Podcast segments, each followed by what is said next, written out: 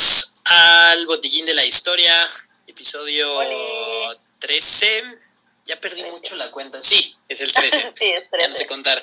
Y aquí, por que todos lo pidieron, porque estuvo ausente un muy buen rato, de regreso la doctora Carlita Rincón.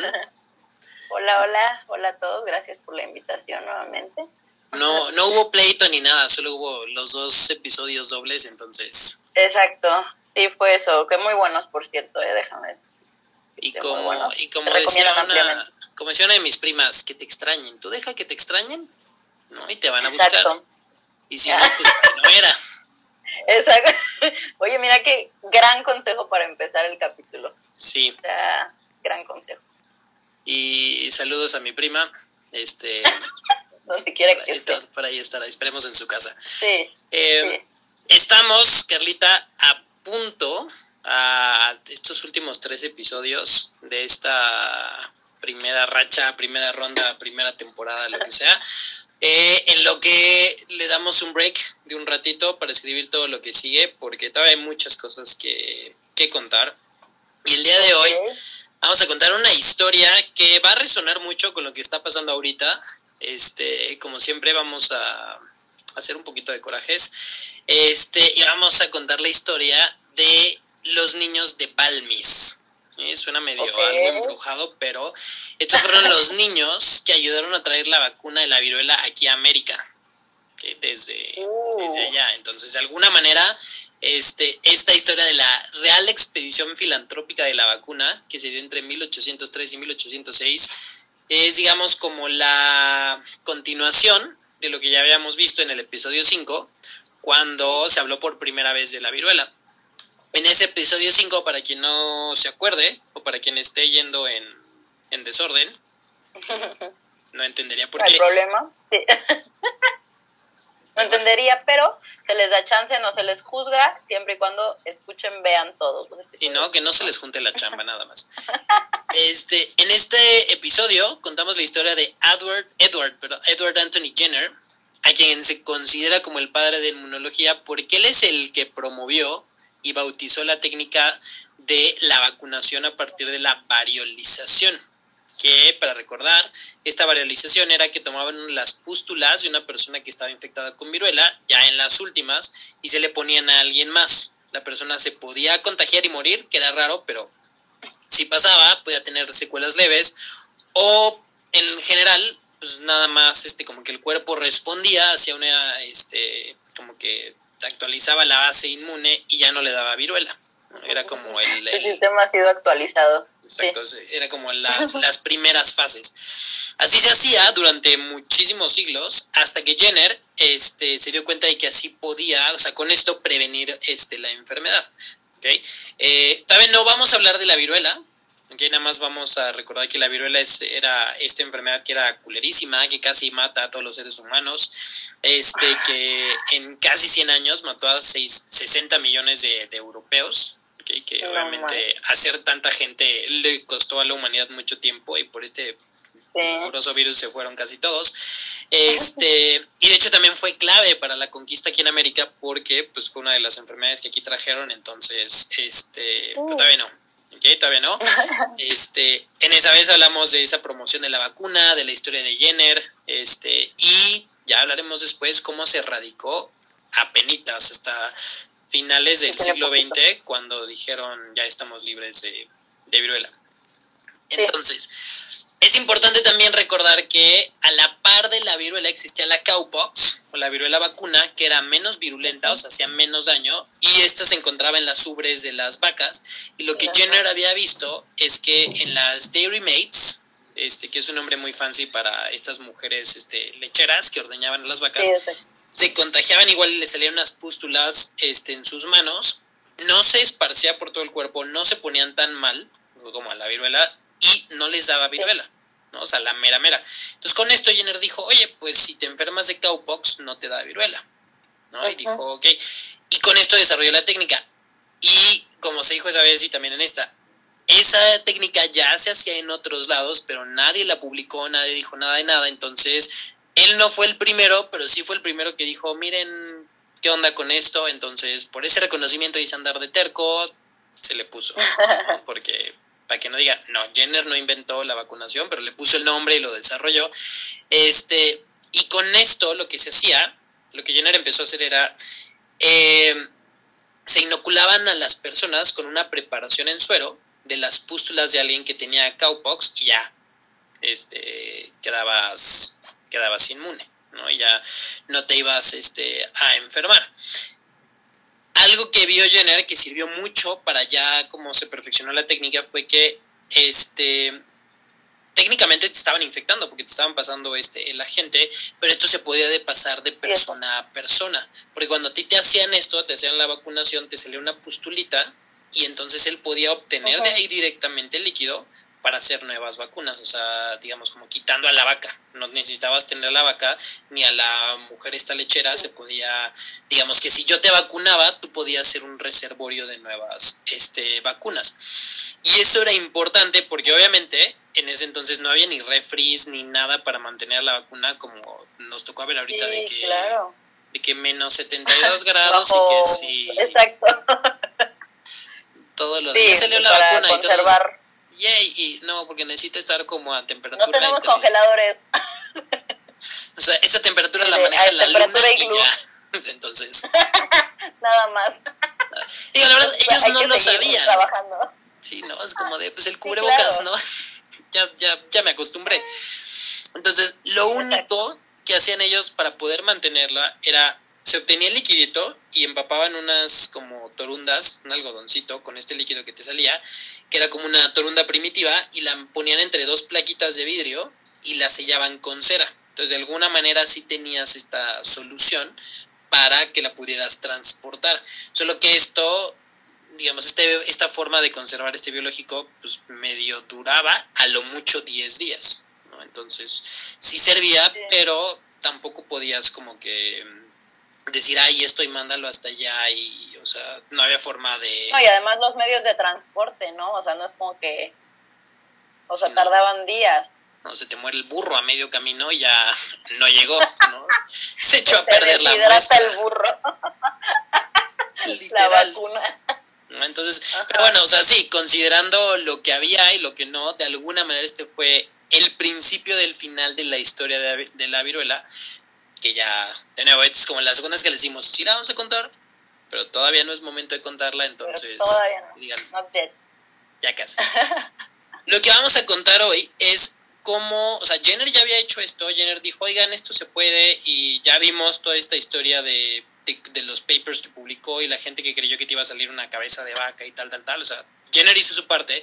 Lo que vamos a contar aquí es una expedición que lo que tenía como fin era llevar esta vacuna a todas las partes del planeta y además este de enseñar cómo se estaba haciendo. Algo muy similar a lo que están haciendo hoy en día los países que acapararon todas las vacunas y que se están queriendo ver buena onda, pero porque ya les sobran y porque pues es mal yuyu tener este cargado en tu conciencia, entonces lo están mandando a los no tan no tan afortunados, ¿no? Entonces Como por ejemplo, hoy, hoy que nos llegaron los 2 millones de AstraZeneca, este es un poquito similar.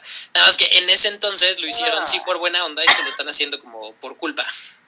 Exacto, así como que ah, hay gente muriendo en otro lado, pues bueno, vamos a tener que donar.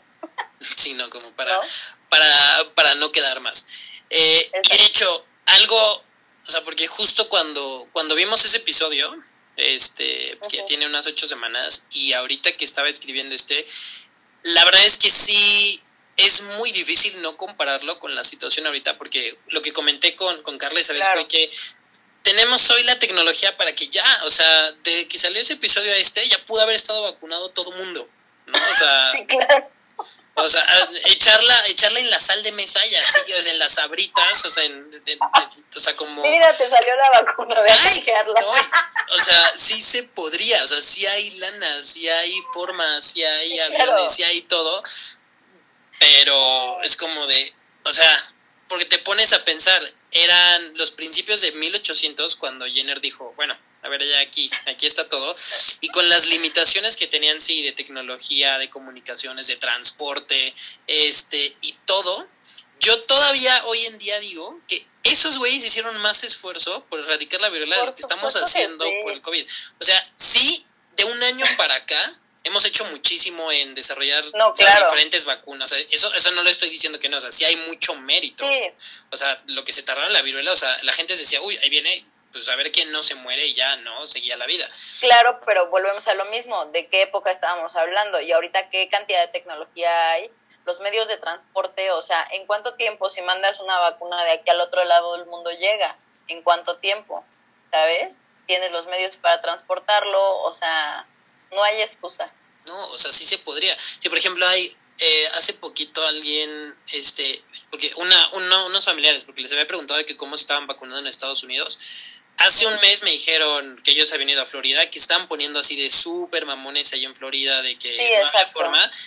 La semana pasada me, dijeron, literal, hay puestos de vacunación en el aeropuerto. O sea, ya ni tienes que hacer la cita en farmacias, o sea, o, pagar hospedaje. O sea, llego, me vacunan, me espero tantito, y te la escala. Vámonos, o sea, Exacto.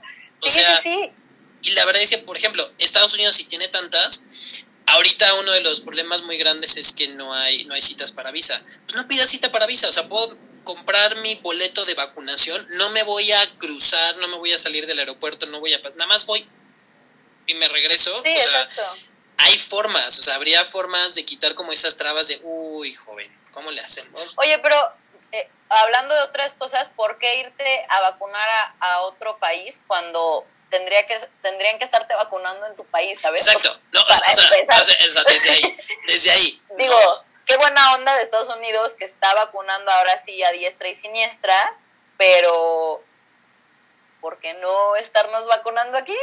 O aquí en Macuspan, por favor.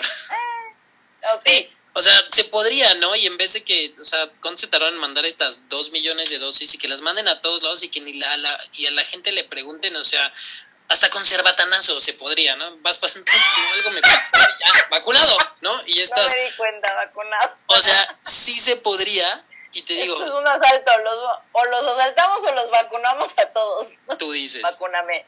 Entonces, o sea, sí se podría, o sea, de nuevo, tomando en cuenta lo que tenían estas personas hace 200 años, pero, o sea, todo lo que tenemos ahorita para que todavía haya gente que, uy, no, todavía no me toca ya ver cuándo. Pero bueno. Sí. Ya me calmé, ya me calmé. O sea, nada más, pero te digo, o sea, es que es muy difícil no hacer esta, o sea, no hacer este como de ¿qué nos falta? O sea, que, o sea, ¿cuántos iPhones no se hicieron en 200 años y que no podamos con eso? Pero bueno. Qué triste la expedición. Creo que siempre llegamos a lo mismo en todos los capítulos. Lo bueno que hemos aprendido del pasado y de la historia.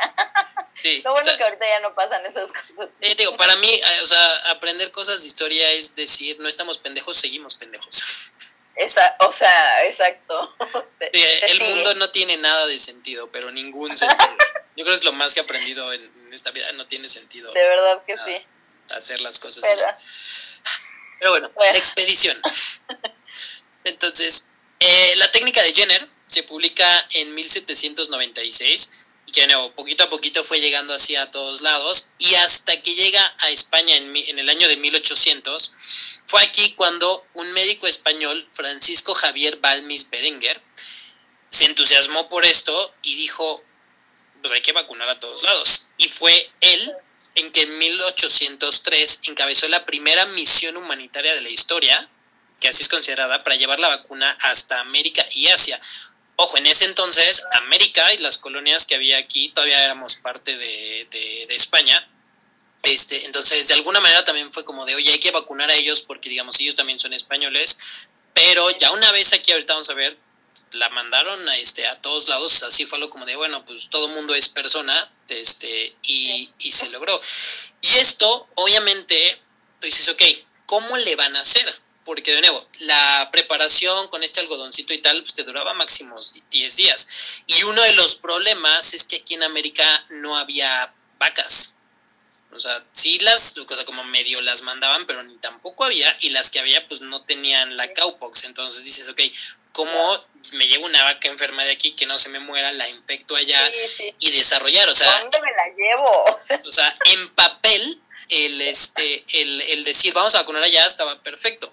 El cómo voy a poder llevar este a, almacenar este biológico. Y Balmis logró esto con uno de los recursos este pues más abundantes que había que tenía cualquier cualquier este cualquier gobierno porque él dijo lo que puedo hacer es un almacenaje biológico que me permita estar moviendo y esto fue gracias a que consiguió 22 huérfanos a quienes se les conocen como los niños de Balmis Ok, de Estoy. Ok. Sí, no, no, o sea, o sea, muy buena, o sea, la intención era muy buena, pero. No, claro. Pero el fin justifica los medios y bueno, ahorita. Eh, ¿A qué costo? ¿A qué costo? ¿No? Entonces. Viernes, pero ¿a qué costo? Lunes, pero ¿a qué costo? Entonces. Huérfanos, pero ¿a qué costo, no? Ahorita, vamos a ver. Este, este médico, Javier Balmis, él nace el 2 de diciembre de 1753 228 años antes que la señorita Britney Spears, por si... para que lo tengan, para que lo tengan bien. O sea, para que no se les olvide. Gente de calidad. Este, solo que él nace en, España, en Madrid, y fallece el 12 de febrero de 1819 a la edad de, de 65 años. Era cirujano, médico militar y era este, honorario de la corte del rey Carlos IV. Balmis eh, estudió todos sus estudios de edad normales hasta los 17 años, porque pues obviamente como hombre pues nunca nadie le, le, dijo... Le dijo que no. Le dijo que no, ni nada.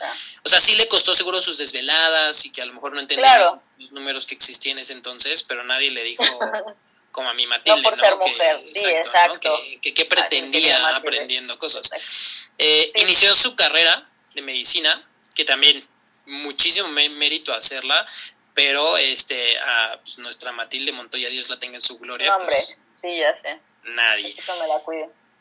Y él hizo sus prácticas en el Hospital Real Militar de Alicante, donde fue practicante de un cirujano por más de cinco años. Que, o sea, sí estudiaban, pero también servía mucho. Pues, te pegabas con alguien y ya ahí aprendías. Parte de su vida práctica médica la hizo en La Habana, Cuba, y en la Nueva España, aquí en la Ciudad de México todavía no era la Ciudad de México, pero por aquí anduvo este, este Balmis. Este, y aquí fue, eh, sirvió como primer cirujano en el Hospital de San Juan de Dios. Cuando yo busqué esto dije Matilde, pero no, Matilde fue en el de San Andrés. Entonces, ah, ok. Hubiera estado poca madre que dijera como aquí. Fueron compas. Sí, ¿no? Casi, casi como de. Pero no, o sea, Matilde fue tiempo después y fue a otro hospital, otro santo. Pero pues las mismas calles recorrieron de la Ciudad de México, no pasa nada. Este, y aquí en, en, México lo que aprendió mucho fue a, o sea, además de sus prácticas de cirugía, fue aprender eh, sobre manejo de enfermedades infecciosas que no había en Europa, que eso es muy común. Aquí, aquí hecho lo que, de lo que aquí nos enfermamos, allá lo llaman este, enfermedades tropicales, este, y sobre todo de cómo tratar enfermedades venéreas todo esto le sirvió para en 1794 publicar un libro que se llamaba Tratado de las Virtudes del Agave y de la Begonia. Entonces, aquí al parecer, o sea, ¿te enfermó? Pues dale juguito de agave. Dale a... No, pues, a ver, a ver, lo voy a sí, a ver, sí. Yo no, a, lo mejor es, a, lo mejor yo, yo me sentía muy enfermo durante todos mis veintes y por eso dije, me lo curo con tequila, no lo sé. terapia de la No sé, o sea, a lo mejor leí por error ese libro y pues ahorita, ya no me funcionaría, ¿no? Ahorita ya sería como toses tóxicas. No, pero funcionó, o sea, ahorita ahorita te ves rejuvenecido, o sea. no me morí, pero supe cuándo decirlo ya. Ya basta, basta por favor. Ok, de acuerdo. Y él, este, después de hacer esto y descubrir las bondades del tequila, regresa a España y aquí es donde ya se vuelve el médico de la corte del rey Carlos, Carlos IV. Este, y él fue junto a un otro médico que era muy amigo suyo, José Salvani, quien es al, al, al, rey le dijeron, oye, hay que armar este show para llevar la vacuna este, allá a América, este, de nuevo, originalmente a las colonias que eran parte de la, de la corona española. Y el, este, el, el rey dijo, ahora sí va, no les costó tanto convencerlo, ya que una de las hijas del, del rey, la infanta María Teresa, haya fallecido de viruela a los tres años de edad. Entonces el rey dijo, sí, y porque obviamente, así como en todos los lados del mundo, cuando llegaba la viruela, llegaba, se moría mucha gente, otras no se morían, otras quedaban como marcadas, y sí se estaba sabiendo que en, que en América y sobre todo muchos niños estaban muriendo, y el rey dijo, pues sí, van. Y así inicia la expedición eh, que sale desde el puerto de La Coruña el 30 de noviembre de 1803 en un barco que se llamaba este, María Pita. El plan que tenían era viajar a San Juan de Puerto Rico, La Guaira, que eran muchas este, locaciones eh, en Venezuela, eh, Puerto Cabello, que es otro lugar este, en Venezuela, Caracas, La Habana, y partes aquí de México, este, Mérida, Veracruz, y la capital, aquí. Este, la idea era un par de meses, se tardaron tres años en un lado, Ah, y otros se tardaron hasta siete años en completar todo. Y es que también uno de los problemas era que cuando empezaban en un lado decían, oye, pues vamos para, o sea, como que se movieron muchísimo. Y gracias a esto, o sea, lo más al norte que llegó fue hacia Texas, California, Arizona este, y Nuevo México. Y, y lo más hacia el sur fue a es el archipiélago de Chiloé, que es parte de la República de Chile, las Filipinas. Y en un, oye, ¿y por qué no? este cuate se fue también hasta China. Entonces, o sea, de que... Ok. De que como, oye mamá, ahorita vengo y a las 6 de la mañana estoy en Acapulco. sí. o sea, este Balmis no, no, no le dijo que no a nada. Dijo, oye, sí. exacto. Dijo, por allá sí. No? Allá hay más gente, ¿no? Entonces, exacto. él se siguió. ¿no? Él, él, él, había avisado en su casa, ahorita vengo. Y sí regresó. No dijo ah, cuándo. no, buenísimo. volvió, volvió a España eventualmente, pero no dijo, dijo, ahorita vengo. Sí, volvió, pero se tardó, se tardó un poquito, se tardó el regreso a España. Sí, hasta 1806 y de nuevo. Ya cuando, justo cuando iba a regresar es cuando dijo, oye, no, a ver, jálate para allá. Y se fue a las islas, bueno, a las regiones de Macao y de Cantón en China y a la isla de Santa Elena, que está a 1800 kilómetros de Angola. ¿no? O sea, para, para volver. Y justo ya, o sea, digamos, como que se terminó todo en 1810. Justo aquí, cuando en México, como ya habían estado todos vacunados de la viruela, dijeron, ahora, hicieron bien en, independizarse, ¿no? Entonces, una vez que ya estaban vacunados, dijeron, seguro ya no necesitamos nada de España, y dijeron, goodbye. Hasta aquí, hasta aquí. Y, de hecho, eh, es, o sea, esta expedición, o sea, en España, digo, hay mucha, hay muy poca gente que, que, la conoce, pero por ejemplo, el año pasado, el 2020, el Ministerio de Defensa español nombró Operación Balmis a un dispositivo de despliegue militar contra el COVID-19, que está justo, que está moviendo. Llevar la vacuna, primero en España y, y todos estos, porque Estados Unidos no es el único que está mandando, o sea, también en otras partes de España, solamente que en España, como está muy comunicado con África, está mandando muchas vacunas ahí y le pusieron Operación Balmis porque hace 200 años Balmis hizo lo mismo. ¿No? Entonces... Pero ya no mandan huérfanos, ya no. No, no, ya no, o sea, ya no se está usando, sí aprendió. Sí, sí, ningún huérfano está siendo utilizado como propiedad pública. Gracias. al menos, al menos para ellos, ¿no? Entonces... sí, exacto. Ahí no, ahí no. Ok, bueno. Y a lo mejor si a Miguel Hidalgo le hubiera dado sueño, ese día de 15 de septiembre nos lo hubieran mandado a nosotros, ¿no? Entonces también, cuando estuve viendo todo esto, yo me cuestioné mucho, ¿a qué nos independizamos? O sea, ¿realmente pues, estamos mejor? con, ¿en serio? Era tan, tan urgente que tener presidente este presidente. Este, específicamente. Todo ese gabinete, esta señora que dice que maneja la Ciudad de México, o sea. o sea, realmente, realmente mejoramos a, a, decir, somos pues, igual de, España como de allá, ya nos mandaron, fuimos parte de la operación Balmis, ya nos mandaron esta vacuna, no, no, te tienes que estar registrando, o como médico no te tienes que, que escuchar el, espérenos, ahí vamos, o sea, ¿realmente hicimos bien? ¿No? O sea... Eh, sí, a ver, te deja abierta la. muy abierto, porque, o sea, yo, yo lo que sí me puse a pensar es: de poder viajar en el tiempo, le echaba un somnífero a Miguel Hidalgo ese día. Oye, no salgas. ¿A qué sales? En la madrugada, ¿a qué sales? A tocar la campana, la gente está dormida. Te va a saltar feo el frío. Yo sí, creo que mejor septiembre, no. No, o sea, ¿para qué? O sea, como piénsalo bien, realmente estamos tan mal como A ver, ya tienes un plan, o sea, no, ya es otra cosa. Mira, te voy a hablar qué va a pasar en 200 años y tú me dices si no es mejor seguir siendo si te avientas la bronca. No, entonces... Híjole, qué fuerte. Sí, hay que pensar muy bien las cosas antes de decir yo me lanzo, porque... Yo, yo toco la campana. Sí, las repercusiones hasta 200 años después las seguimos... Las seguimos no dos, tres años, 200. Sí, no, nivel en el... Ya bueno, pero bueno, ya para qué hacer corajes. la verdad. Nada más. Sí, ya está, ya está en esta época. Sí, me pongo agrio aquí en el eso. Digo, ay, ya. ok, entonces, la expedición. Eh, entonces, como hemos dicho, el propósito de esta expedición de Balmis era pues, que se vacunara todo el imperio español y a quien llegara, y también este educar o sea, llevar este, o sea, porque en, un punto, digamos, sí fue por buena onda decir, ok, vamos a vacunar, pero también era como buena onda primero como con, nosotros que éramos territorio colonizado. Este, porque la verdad es que ellos nos habían traído la, la, viruela, entonces pues era medio justo que ellos nos trajeran la vacuna, ¿no? Se fue como de, oigan, ups, pero como de... Echen paro. Sí, ¿no? O sea, como cuando rompes algo en casa ajena y lo repones, ¿no? Lo repones. Ok, ya no voy a reponer a los humanos este, fallecidos, ¿verdad? Pero... Pero ya con esto no se te va a morir nadie más. No se van a ir más, exacto, no se van a ir más. Entonces quedó así como bueno. Y también la idea era, este, iban a hacer unas como campañas para, para educar y para que, o sea, no tuvieran que estar esperando que regresaran este, la gente. Entonces habían sido este Balmis, Francisco Balmis y su amigo José Salvani. Entonces le dijeron al rey, el rey dijo perfecto, sí, mi hijita se murió de esto, entonces adelante, este, van para allá.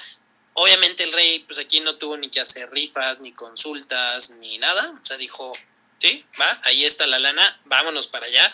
Este, hoy a lo mejor tendríamos al rey Carlos XXIII, no sé, pero bueno, de nuevo, se nos fue la oportunidad, se nos fue la oportunidad, entonces... Este, al menos, al menos viruela ya no nos da. Entonces. ya no nos estamos muriendo de viruela. Es un avance. Oh. Y de nuevo, el problema era este cómo iban a llevar. Entonces, el plan que había dicho Balmis dijo, ok, vamos a este a, a tener que conseguir estos biológicos humanos para poder transportarlo. Porque, nuevo, el viaje en sí, o sea, no, o sea, la vacuna cuando la sacabas así, tenías la muestrita, te duraba 10 días. Mínimo, te tardabas dos meses en cruzar el Atlántico en barco. Mínimo, se tardaban de dos a tres meses. Y obviamente aquí o te podías morir. No, no, no, sí, O te podías desnutrir, o te podías querer morir, o te podías perder, o podías descubrir otro continente. ¿no? O sea, sí, claro. O sea, no, no, es, no es carretera, no es, o sea, no es un crucero, ¿no? Entonces...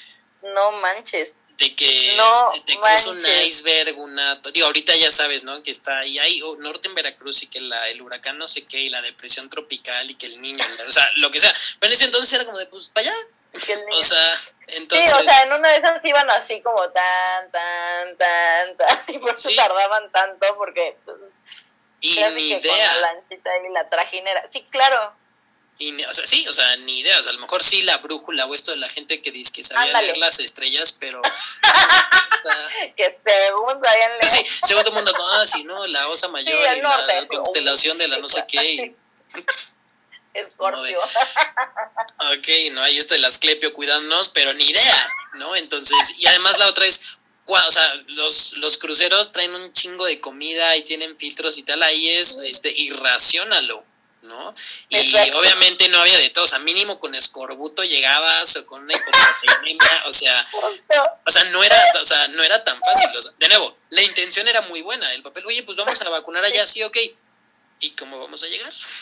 a ver, aviéntate el plan completo. Sí, no, es como, oigan, yo pongo mi casa para la fiesta de fin de semestre. ¿Y dónde vives? ¿En Texcoco? No, pues...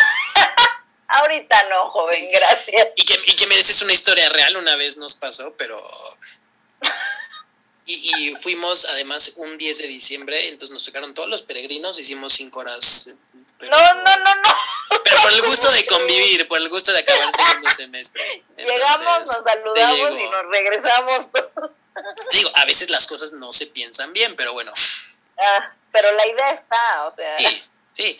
Y la otra era eso, decir, ok, ¿cómo voy a mover este, cómo mover, mover para allá? Y además era llegar, vacunar y establecer estas juntas de vacunación, que es como el primorio de la Semana Nacional de Vacunación, o sea, como la, el primer intento, donde pues a la gente, digamos, iban a llegar allá y iban a decir, oye, mira, si se hace, esta es la técnica que le picas aquí, que lo inoculas esto, para que ellos ya lo reprodujeran este y ya, o sea, no de nuevo, no necesitaran, como cuando a la gente le dices, ¿para qué le doy dinero? Mejor la, o sea, les pongo medios para que trabajen porque pues Exacto. de aquí hay que cruzo con más huérfanos en dos meses, no, pues ya.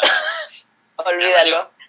Sí, no. Y de hecho, justo cuando estaban a la mitad de este viaje, en 1805, la Junta de Cirujanos de la Cámara Española aprobó, aprobó un mandato que dice que en todos los hospitales deberían de tener como una sala especial para conservar este fluido, que se llama un fluido vacuno, para poder hacer más vacunas. O sea, que dijeron, por más chiquito que esté el hospital, va a tener como su zona de, de resguardo. Y de nuevo pregunto, entonces, ¿para qué nos independizamos? ¿No?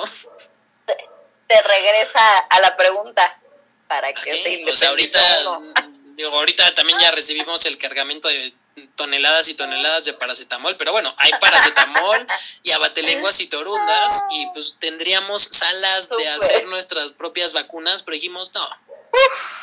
Ahorita no, no, necesitamos eso. Grítale, Miguel Hidalgo, grítale y vamos a decir córtalas para siempre. Pero bueno, se queda de tarea también para pensar. Sí, exacto. Cada quien. Este, y te digo, la idea era muy buena, el biológico estaba, ¿no? Y la verdad es que dices, ok, esta manera en la cual, cómo consiguieron hacer las preparaciones fue, se dominó este transporte humano este, en vivo.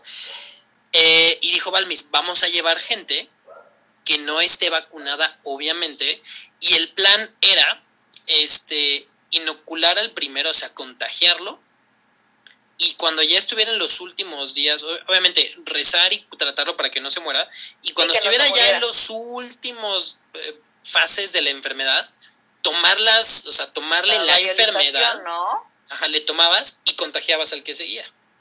Sí, exacto. Y ahora, Era la idea. y ahora, así, y entonces, y de ahí, o sea, hacer todo esto hasta llegar a Sudamérica. Porque, nuevo, lo que, o sea, lo que iban a poder hacer era, este, tomar a uno, decir, ok, tú eres el primero, lo contagiaban, lo, lo aislaban de todos los demás. Lo cuidaban, claro. Lo cuidaban que no se nos muriera, este, y sobre todo, por eso también fueron niños, porque, obviamente, porque pues, los huérfanos pues eran propiedad del Estado, y porque a los niños les iba no tan mal. Sí, como que resistían un poco mejor. Sí, o sea, la tasa de mortalidad era menor en niños que en adultos. Este, entonces, de nuevo, aislaban al niño iban a obtener las muestras de las pústulas para hacer la preparación y contagiaban al otro y así, y así hasta llegar. Y una vez que ya llegaran aquí y se pudieran a, vacunar, pues lo podían hacer con otros. Entonces nada más tenían, o sea, lo que tenían que asegurarse era llegar aquí a América. Exactamente. llegar y que no se muriera como el primer niño, los primeros niños para llegar. Y por eso llevaban varios, o sea, llevaban varios, te digo, el punto era llegar con alguien enfermo para partir de ahí de las pústulas, hacer la preparación en suero y empezar así como la fábrica de, de vacunas y órale. De vacunas. Este, y a ir, a ir, o sea, empecé haciéndolo. Porque obviamente también dependía de la carga viral. O sea, no les estaban metiendo todo, todo, todo, todo. O sea, les ponían lo suficiente para hacer síntomas, para que no se muriera, Dios mediante, y para que, que no generara toda esta inmunidad y que lo pudieran como que volver a, volver a usar. Sí, claro. Y cuando dijeron este plan, o sea, pues que tiene medio sentido, pues obviamente nadie me iba a decir, yo me apunto a un viaje mínimo de dos meses en barco, donde igual y me muero, para que me infectes con el peor virus conocido por el ser humano, que me uses de fábrica de vacunas e igual me muera. O sea, obviamente nadie, o sea, nadie la pasaba ni retribución económica ni nada. Es como de, oye, te voy a llevar a conocer el mundo, el, el nuevo continente. Comida no te va a faltar, este, puedes a ver poner un negocio allá. sí, Oye, ¿te y, gusta y el... todo el tiempo y para todos lados, ¿eh? O sea, Sí, no, y cuando no ves azul ves negro. No, entonces, o sea, nadie, o sea, yo creo que nadie la pasaba tan mal como para decir, me suena, me suena bien, ¿no? O sea, como bueno, que... ni Joseph Carey Merrick. No, Pa' o sea, pronto. oye, te no trepas al barco por...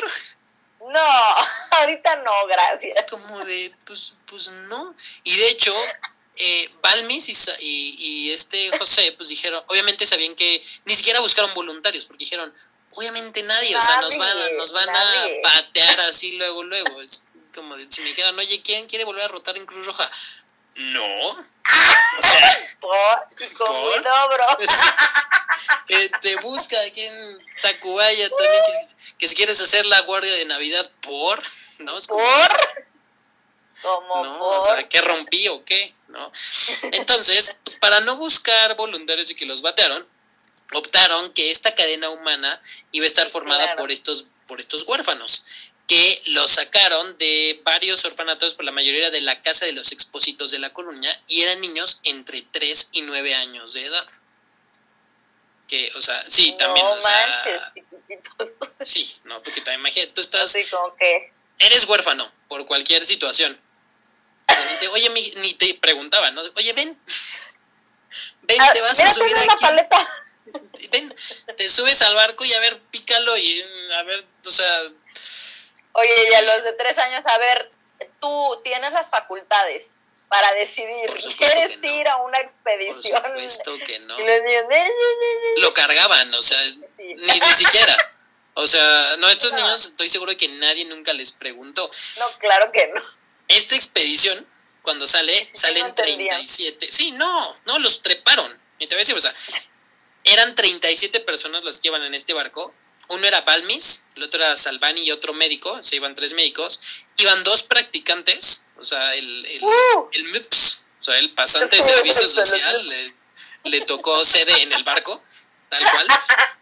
Este, tres enfermeras, Exacto. la rectora del orfanato, Isabel Sendal. Gómez, que se llevó a su hijo Benito, dijo, pues bueno, aprovechó el viaje y dijo, Hijo, sí, exacto. pues, pues vente mi niño, cinco tripulantes del barco, pues porque alguien tenía que saber cómo navegar y que la poa y la propa y la no sé qué, y, y si hice anclas o no sé, o sea, todo Las eso, o sea, benditas, sí. ¿no? O sea, que no se metiera el agua. Y los 22 huérfanos. Andrés Naya, de 8 años, Antonio Beredia, de 7 años, Cándido, de 7 años, Clemente, de 6, Domingo Naya, de 6, Francisco Antonio, de 9, Francisco Florencio, de 5, Jerónimo, de 7, Jacinto, de 6, José, de 3, Juan Antonio, de 5, Juan Francisco, de 9, José Jorge, de 3, José Manuel, de 6, Mar- Martín, de 3, otro Martín, de 3, Pascual, de 3, Tomás Melitón, de 3, Vicente, de 7, otro Vicente de 3 años, Bellido, de 3, y otro niño que sí se les murió en el viaje, que no encontré su nombre. Pero de nuevo, es un kinder, de 3 a 9. Literal, no manches. O sea, la mayoría, la gran mayoría tenían de entre 3 y 5 años. Y como, o sea, yo pensé mucho ahorita en mi sobrino, tiene 2 años y medio. En 6 Lo meses. sí, trepado. sí, o sea, en 6 meses no desarrolla habilidades de- en- para sobrevivir en alta mar. Por supuesto No, que claro no. O sea, no, además, aunque lo entrenes, o sea. Sí, no. Y, y la verdad es que, digo, o sea, se entiende que son huérfanos, porque por ejemplo, cuando, este, me acuerdo de chiquitos cuando en una película o en algo, este, salió un bebé o niñito, mi mamá siempre decía, no, yo no los prestaba para eso, pero por aquí estos niños vivían en un, una Pues casa con otros huérfanos, entonces, pues, ¿qué? ¿Qué más da, no? Pobres. O sea, y de nuevo, no es como que se ganaron un viaje. Es- O sea, o sea, de nuevo, o sea, no es una ¿Qué tal que se oportunidad. mareaba alguno? O sea, imagínate dos No, no, ¿qué meses tal? mareado. Seguro, o sea, seguro, o sea, porque además los niños, Pobre gente. además de que siempre están como pegajositos de las manos, Justo. siempre están vomitando, según yo, siempre está guacareando a los niños, entonces súbelo a un barco. Y no, como tú dices, no iban así, o sea, seguro iban así y este, o sea, Ay, no, ni Dramamine para el No. viaje.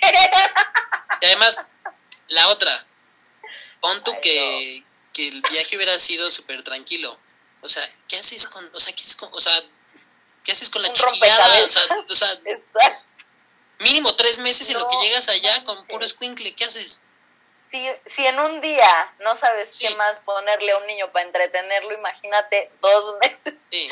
Y se ven como era yo, que yo no dormía. Que me decían, yo no tengo sueño. Y encima me decía, no tengo sueño. No, pues te duermes. A ver, duérmelo. no, o que se fueran chillando, ¿no? Pues, o sea, sí. por ejemplo, en, en Tacubaya, en las guardias, escuchabas gritos y llanto 36 horas seguidas. Imagínate eso, pero ahora en un barco. y dos meses, volvemos a lo mismo. Y, el que está aislado porque ahorita está siendo inoculado y, tiene la viruela y está esperando, y todos los demás, imagínate, nada más están esperando cuando les toque estar encerrados. ¿Qué me van a hacer? Sí, exacto.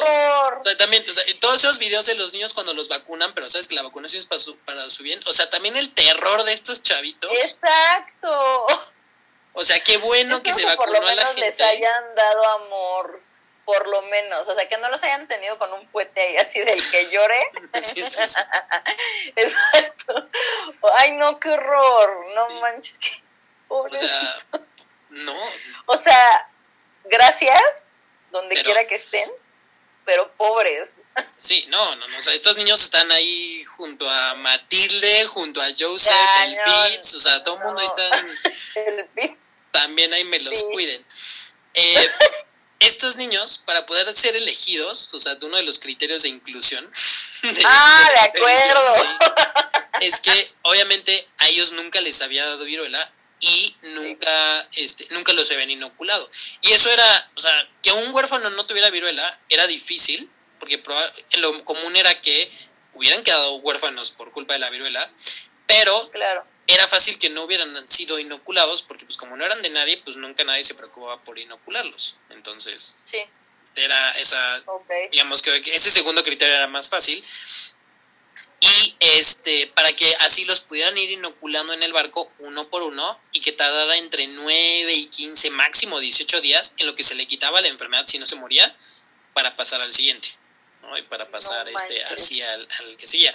El contrato verbal de la expedición decía que los niños serían bien tratados, mantenidos y educados hasta que tuvieran ocupación o destino con qué vivir. Porque obviamente en ese entonces no existía esto de que es un lactante y el preescolar y nada, o sea, simplemente eran adultos chiquitos. Entonces la idea era, lo voy a cuidar hasta que o encuentre trabajo en América o alguien lo adopte, ¿no? Sí, sí, sí. Y de nuevo, o sea, estoy imaginándome que a lo mejor al, al bellodio de tres años alguien lo contrata para algo allá.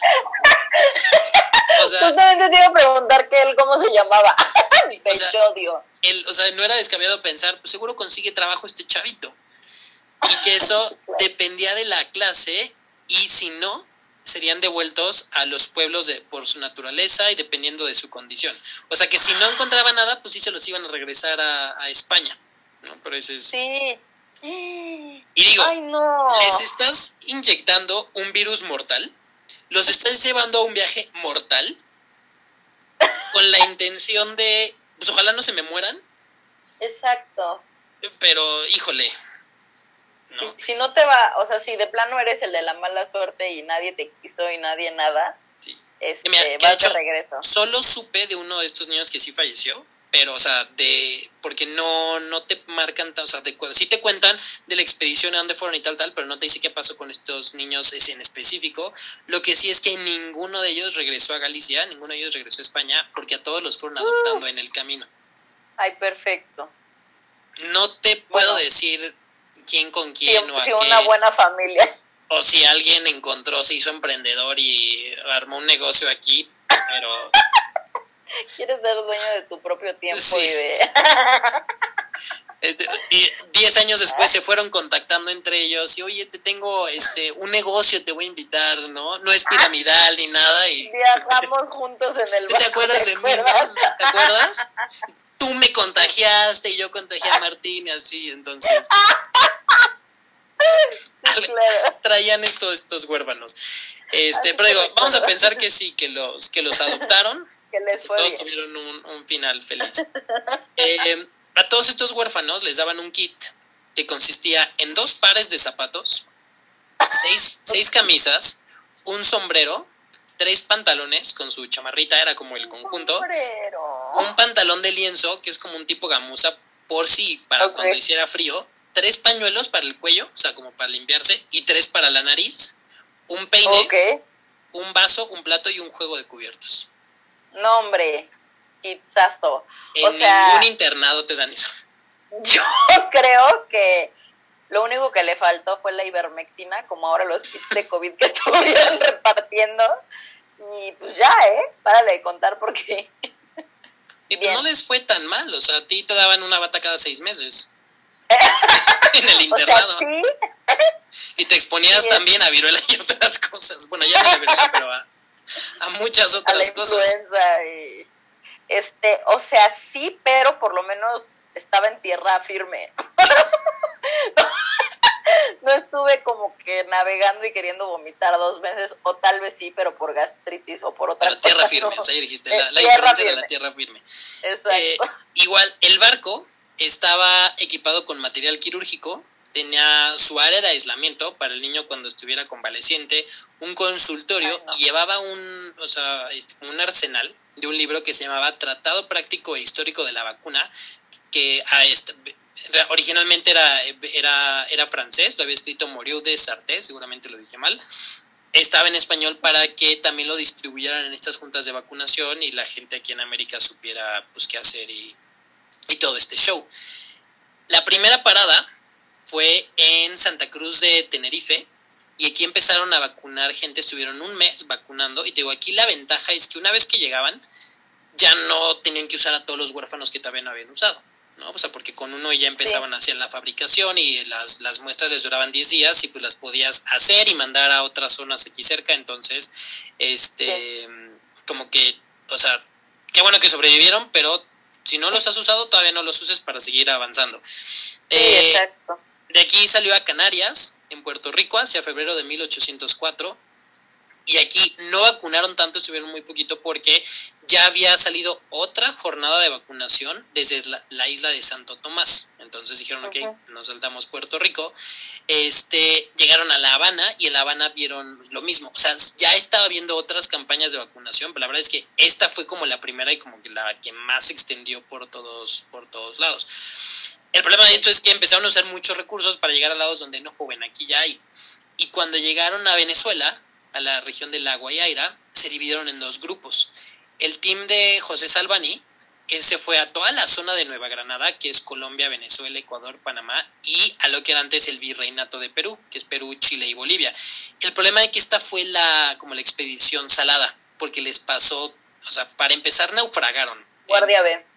fue una guardia B, en un río este, Magdalena, este, no fueron tan bien recibidos en todos lados, este, muchos se empezaron a enfermar, este, otros a por desde por cuestiones del clima, por este, este, tribus, por animales, o sea, les fue muy mal en todo. Muchos tripulantes se murieron, muchos huérfanos que llevaban ellos se les escaparon y el propio Salvani en un accidente perdió el ojo izquierdo. Jesús. Y terminar de vacunar todo lo que ellos querían les tardó siete años hasta que él muere en Cochabamba, Bolivia, en 1810. Y cuando se muere este cuate, los que quedaron dijeron, ya. Ay, nos vemos, sí, basta. Y cuando el adscrito no está y tú dices, yo solo soy el interno, yo, o sea, no me toca. Ay, nos vemos, esa chamba no es mía. Exacto. Claro. En cambio, Tim Balbis, Balmis, eh, empezó primero por Caracas, Aquí instaló la primera Junta Central de Vacuna y explicó, dio como el así de la Semana Nacional y puso a la enfermera a explicar y cómo todo el mundo ahí tenía que vacunarse.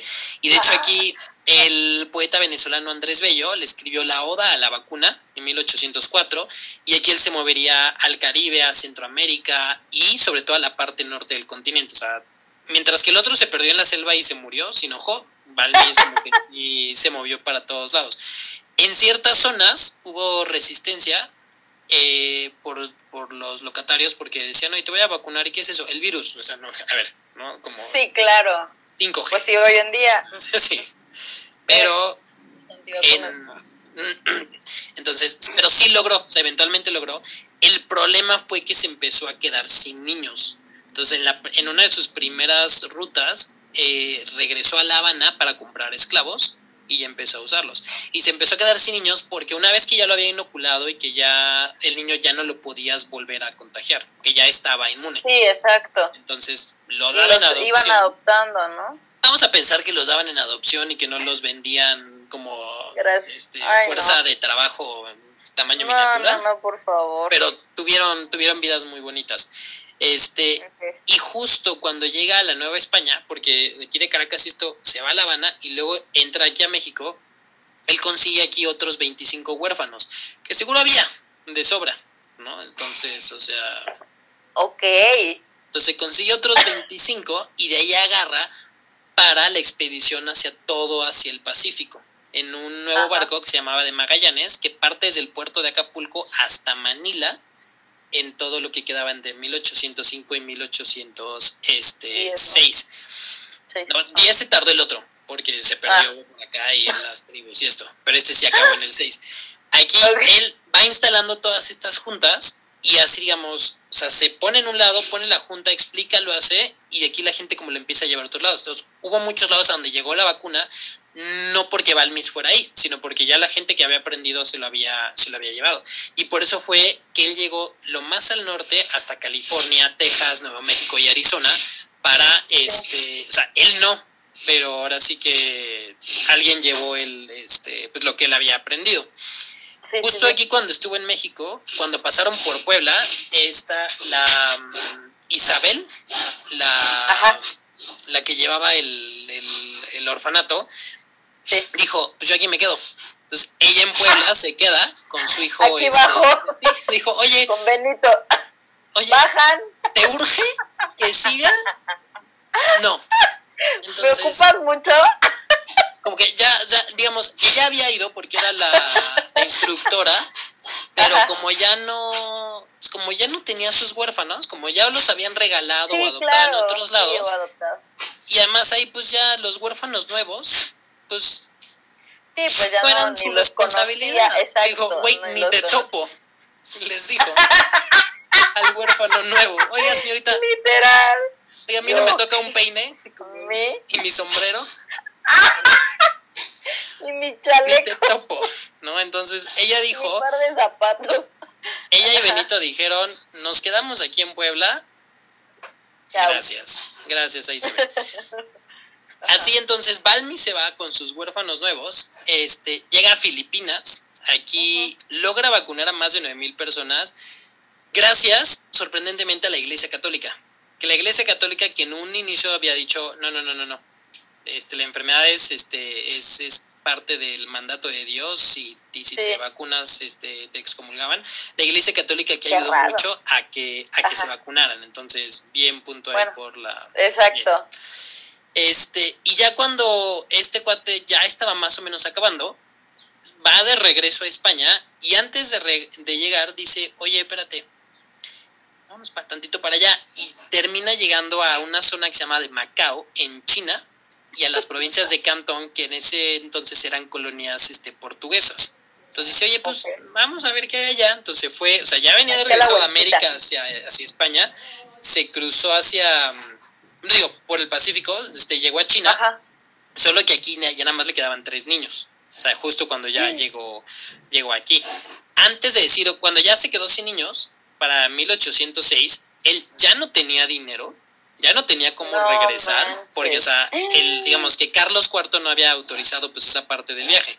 Entonces, él convence a autoridades británicas para llevar a la vacuna a la isla de Santa Elena y de ahí a Lisboa, donde ya terminó de dar en adopción, esperemos, a los últimos niños, pidió un préstamo para regresar a España, ¿no? O sea, ya porque pues a lo mejor en España ya lo esperaban y de repente en vez de regresar directo, pues como regresó por el otro lado. Sí, exacto. Le, dio la vuelta. Unos tres, cuatro meses después.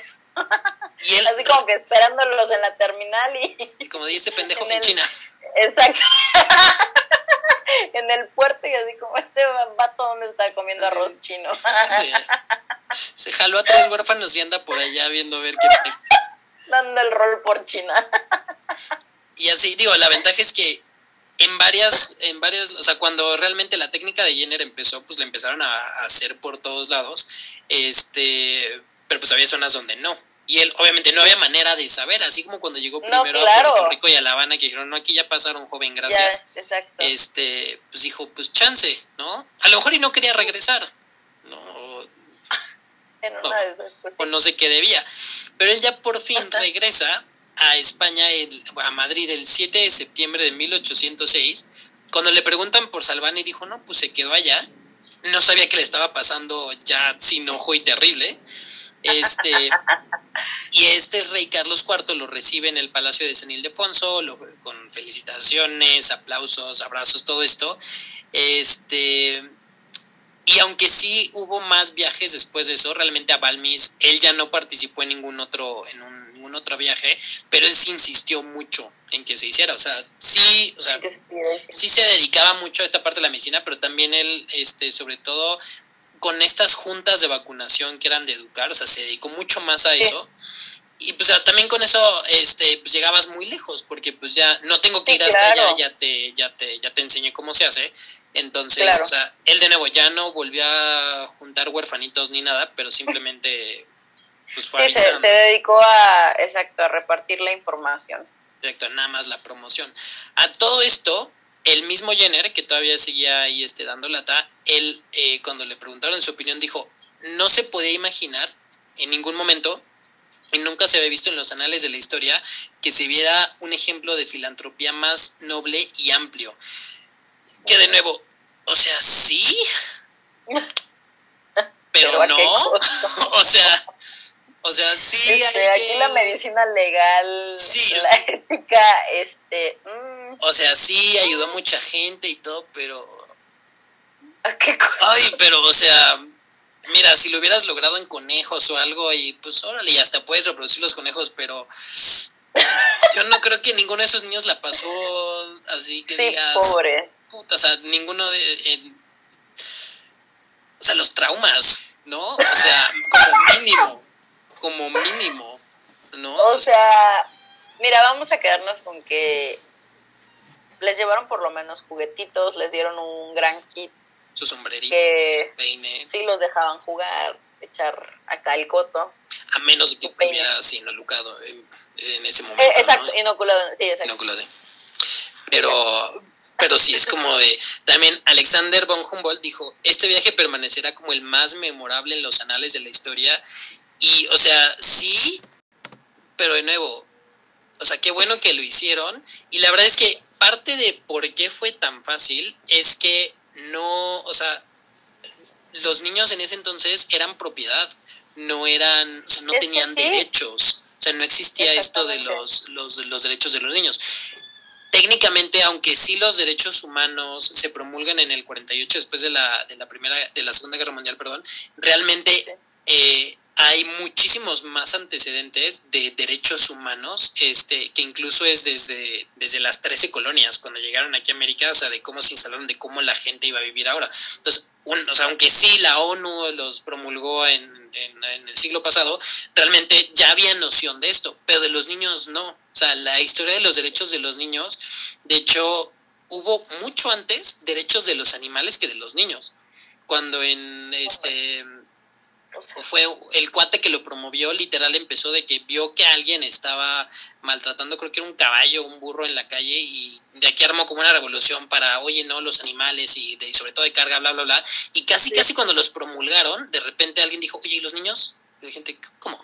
Y no había, y no tenían, y de hecho hubo un, este, o sea, gracias a que se promulgaron la- estos derechos de los animales que eran medio propiedad, el primer como avance para, hacia- para el de los niños fue a una niña algo así la maltrataban y lo, lo llevaron como a, es que casi casi la bajaron a cuestión de, de animal, casi casi porque como era Sí, sí, propiedad para de poder, la mamá, exacto. entonces podía estar cubierta por los derechos de los animales porque no, No, había bueno. nadie que dijera el niño merece un ambiente seguro y el niño merece ir a la Sí, escuela. claro. y- o sea, no había, porque de nuevo, No un niño era un adulto chiquito Sí, sí, nada más. O sea, sí todos estos este, teorías del desarrollo y que va y que, o sea, sí son importantes porque son fases y todo esto, pero pues Claro. antes no, y antes, y también, por ejemplo, cuando, cuando se empezó a probar la, la técnica de la varelización y la vacuna y todo eso, cuando llegó a Rusia, la, la zarina dijo, lo primero en que lo probó fue en un huérfano. Me dijo, a ver, tráeme uno de esos. Y así. O sea, como que si no te mueres tú, pues a ver, ya vemos si. Sí, y porque realmente los, los huérfanos, al estar en los orfanatos y estar sí, claro. al resguardo del gobierno, pues eran propiedad del gobierno. Entonces, claro. Pues daba igual. ¿Quién los defiende? O sea, ¿o quién pelea por ellos? Pues nadie. ¿No? O sea, ¿o quién va a reclamar? Y no, espérate, ese es mío. Exacto. Ninguno. Entonces, o sea, sí entiendes la época. Es que fue un gran avance. O sea, salvó yo creo que a muchísimas personas y está cañón, pero volvemos a lo mismo, ¿a qué costo? Y, o sea, exacto, ve el esfuerzo. Exacto. O sea, el no, esfuerzo. No sé de qué otra manera hubiera podido hacerse. No, o, sea, sí, porque de nuevo, el decir, oye, ya tenemos esta técnica, llevarla a todos lados, sí, o sea, no es Pangea, ¿no? O sea, tenemos que cruzar el, el océano, entonces el esfuerzo de, de, que esté el barco, de que me den dinero, de llevarlo aquí, tal, tal, pues, ok, sí, y sí salva a mucha gente, pero, o sea, estos 22 niños iniciales, porque de todos los otros, Era de lo, que, de lo que leí, nada más dicen, compró unos en La Habana y 22. de aquí de México sacaron otros 25 y no encontré el nombre del niñito que sí se murió en el, en el viaje. Y no encontré que te dijera se murió porque se mareó, se cayó, lo picó algo, este, quién sabe, tal vez no sé, dio- o la o por la inoculación, no sé, pero pues le dio el váguido y se murió. se murió. Y tampoco es como que viene ahí el censo de al niño Fermín lo tal y a Vicente tal y eh, o sea, Sí, algo algo encontraron estos 22 niños y este, o sea, yo creo sí, qué gracias, fuerte. pero No, hombre, muchísimas O sea- gracias. O sea, de veras se agradece. pero y espero híjole. que si no la pasaron muy bien, que hoy en día la estén pasando muy bien. No, no es pregunta, no la pasaron bien. Sí, ya sé, o sea, Porque no, no es como que se ganaron, sí. De amenizarlo tantito, que, por porque. favor. No, o sea, porque no se ganaron un viaje, o sea, literal, O sea, ya sé, pobres. no. Y No, también, me, o sea, no, el- ni siquiera puedo imaginarme cómo fue así como que, ok, ya lo subieron y después de el primer día, la primer semana, así como que ya llegamos. Imagínate además eso. no, Imagínate ajá, nueve niños ahora todo el día. Ya llegamos, ya, ya, llegamos, ya llegamos, ya llegamos. Falta mucho, falta mucho. Quiero ir al baño. ¿Sabes qué? O sea, ¿no los habrán traído como borrachos o drogados? Porque, neta, o sea, es A como, lo mejor. ver, ¿de qué manera? ¿Cómo los entretengo? Pues dormidos, sí, claro. O sea, no sé. A los más chiquitos, no sé, no sé, no sé. Ay, Sí. no sé. Ya, no quiero hablar. Sí, porque obviamente ahí, ¿cuál, cuál Martínez. consentimiento informado? ¿No? O sea, o sea, un día, un día estoy en el orfanato, el otro día estoy en un barco. Imagínate, al que, al, barco. al que era muy dormilón, amaneció en cubierta y dijo, güey. ¿por? La brisa. Sí, como, ay, como de, a ver, Ay, ¿de qué me perdí? raro, huele como distinto, como que mucho Mucha sal. movimiento aquí. Sí, además. Entonces, Ay, no, no, no, no me, no, no, no. Entonces no yo creo que nada.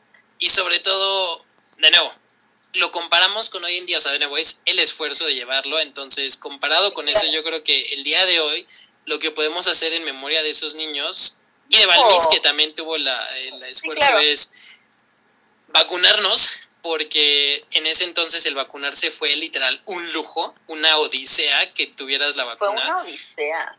Hoy en día, pues es una odisea por tecnología y por la medicina y por los avances Pero y es que eso, la gente entonces... no valora, ¿sabes? Exacto, exacto, o sea, O qué sea- tan fácil, o sea, literal, ya hay lados donde puedes escoger y la gente no lo hace, entonces yo creo que en Ah, honor a todas las personas que han fallecido, no solo de COVID, por cualquier Exacto. cosa que pueda haber sido prevenida por una vacuna, por la vacuna. por todos los que han trabajado en vacunas y son todos los que están trabajando ahorita, de, y también de estos chavitos, es vete Sí, a vacunar por que favor. bello Dios está allá en el cielo y quién sabe qué tipo de vida tuvo y te está viendo con, con su sombrerito Por ahí favor. diciendo como de güey, ve lo que me pasó, ¿no? Como aquí, no sé qué, ve lo que me pasó, porque, o sea, Para que son, tú sí, pudieras tener una vacuna. para que tú digas, no, no me quiero vacunar, entonces, no, háganlo por por ellos favor, porque... vacúnense.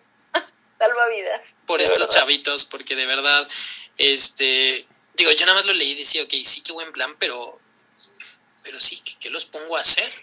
¿No? O sea, ¿con qué los entretengo? ¿Cómo les explico? Y de repente, ah, sí, ya te vas a quedar aquí a vivir en otro continente, o sea, mínimo hablaban español, pero aquí en otro continente, en otro lado, en, y si el, oye, mi hermano, mi amigo era el de allá y ahora sí ya se le llevaron a Acapulco y, y, yo aquí, o sea, este, y la que era la institutriz del, del, del, del, orfanato como la única imagen materna en Puebla dijo, yo, yo, yo aquí Ay, nos vemos. Aquí, yo aquí me quedo. Mira, yo soy de Dios aquí. Dios los bendiga, exacto.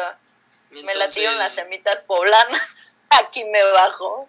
Entonces, no manches. Qué difícil estos chavitos, pero... Qué fuerte, qué fuerte.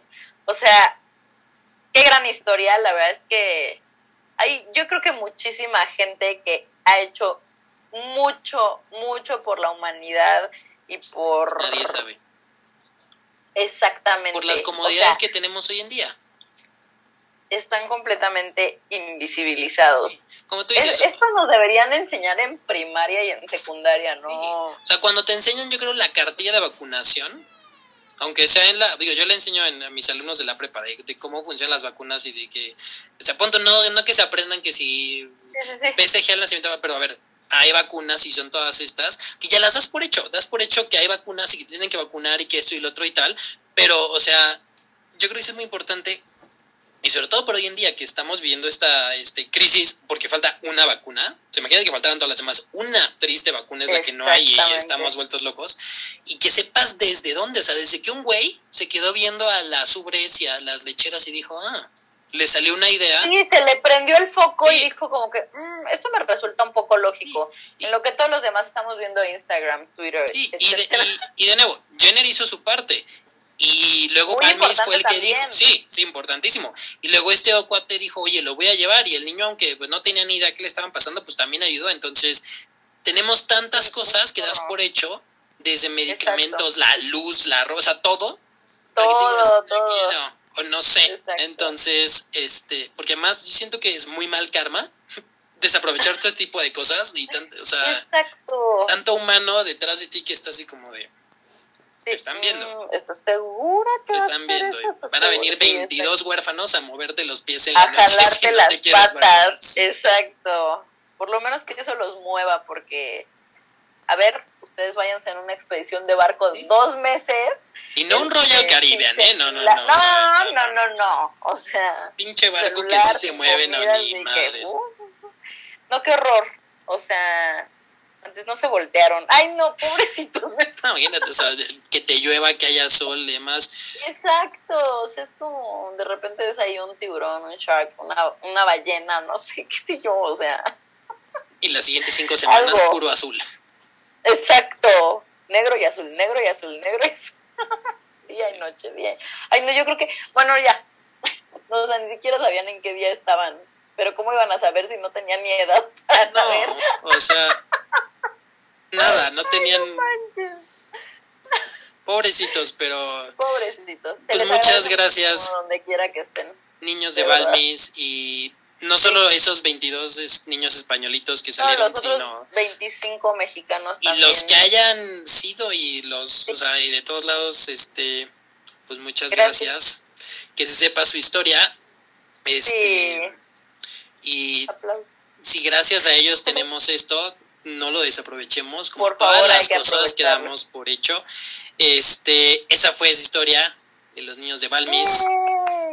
gran historia. Esta expedición de mucho y ¿qué sigue? ¿Qué sigue? La siguiente. Nos quedan dos. Una guerra y un animal muy famoso. Entonces. Uy, qué nervios. Agárrense, agárrense. Muy bien. Me encantó la historia, gracias por compartirla y y hay que difundir mucho porque está padrísimo. Yo no, o sea, no tenía, bueno, ni idea. Qué bueno, ni esa es la intención. Ni yo, ni yo, hasta, hasta ayer no sabía, o sea, sabía muy poquito porque lo había leído en, en un libro, pero no tenía idea de todo este show. Este, está padrísimo. Y para que vean, ya aprendimos y no nos pasó nada. Exacto. Siempre nos decían, lo peor que te puede pasar es que aprendas algo y no pasó nada. Eh, ojalá a ustedes también les haya gustado y pues sigan pendientes que vienen más cosas cool. Nos vemos luego. Padres, padres. Cuídense Sí. mucho.